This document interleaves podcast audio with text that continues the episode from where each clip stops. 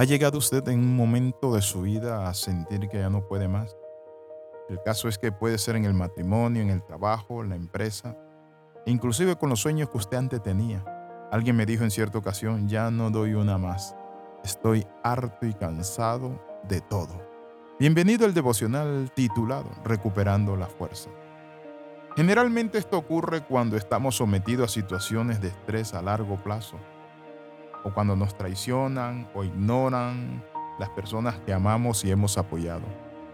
Cuando una persona se fatiga emocionalmente tiende a desmotivarse, tiende a bajar la guardia, tiende a abrir puertas al deseo de ya no existir, de tirarlo todo por la borda y no seguir más. Eso se le conoce como el síndrome de los brazos caídos. La Biblia dice en el libro de Hebreos, por tanto, levantad las manos caídas y las rodillas paralizadas. Es decir, ya no se adora, ya no se ora a Dios, o llega la persona a entrar en ese estado de apatía donde dice, ya no sigo, se acabó todo, donde está atrapado por todo lo que está viviendo. La pregunta es, ¿cómo podemos salir de esa situación? En primer lugar, debemos conocer el origen de ese bajón emocional o esa crisis. Pueden ser cosas tales como conflictos de pareja. Eso nos baja mucho.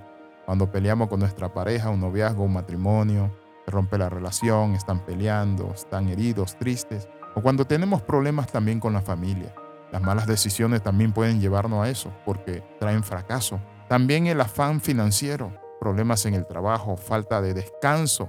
Eso le pasó al profeta Elías. Dice la palabra que él se enfrentó a 400 profetas de Baal.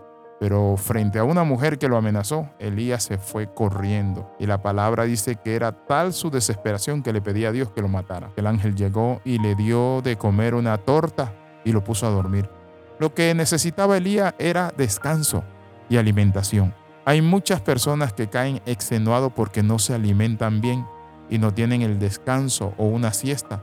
Y usted no tiene un pedazo de hierro por cuerpo. Y aún el hierro, si usted lo calienta y lo pone al rojo vivo y lo tira al agua fría, ¿saben qué? Se destempla. Hoy quiero darte esta palabra. Levanta esas manos caídas y esas rodillas. Comienza a moverlas. Comienza a mover esas manos, a alabar al Señor. Y algo que te voy a compartir que a mí me ayudó mucho. Y es que aprendí que en medio de las pruebas tengo que tener sumo gozo. El enemigo quiere que tú te arrincones, que agaches la cabeza, que pongas tu rostro lánguido, que tus brazos ya no se muevan. Él quiere llevarte a esa esquina, las circunstancias, las situaciones, inclusive la competencia y enemigos que tú tienes quieren verte destruido. ¿Qué podemos hacer? En Mateo capítulo 11, versículo 28 al 29 dice así, Venid a mí todos los que estáis trabajados y cargados, y yo os haré descansar. ¿Cómo el Señor nos hace descansar? ¿Saben qué? Nos dice, llevad mi yugo sobre vosotros. Pero si estoy cansado, Señor, ¿para qué voy a llevar un yugo? Eso es increíble. Si vengo cansado a ti, trabajado y cargado, y tú dices, llevad mi yugo. Pero ¿saben qué? El yugo es que no dejes de servir. El yugo es que no dejes de congregarte. El yugo es que no dejes de hacer tus deberes, tus obligaciones como padre, como esposo. Lleva la mía extra, aunque quizás tu esposa te diga, no quiero nada contigo, te odio, te aborrezco. O quizás ya hay alguien en tu relación que se metió allí y está saliendo con alguien, pero tú puedes llevar la mía extra tú puedes ganar, porque muchas veces nosotros decimos que vino alguien, pero saben que a ese alguien nosotros le abrimos la puerta, porque no atendimos a nuestra esposa, no la amábamos, no éramos cariñosos, no le dimos lo que ella deseaba, anhelaba de un hombre, responsabilidad, amor, afecto, y descuidamos nuestra viña. Y como dice el libro del Cantar de los Cantares, me pusieron a cuidar la viña, y la viña que era mía no cuidé. Entonces el Señor te dice, llevad mi yugo sobre vosotros y aprended de mí, que soy manso y humilde de corazón.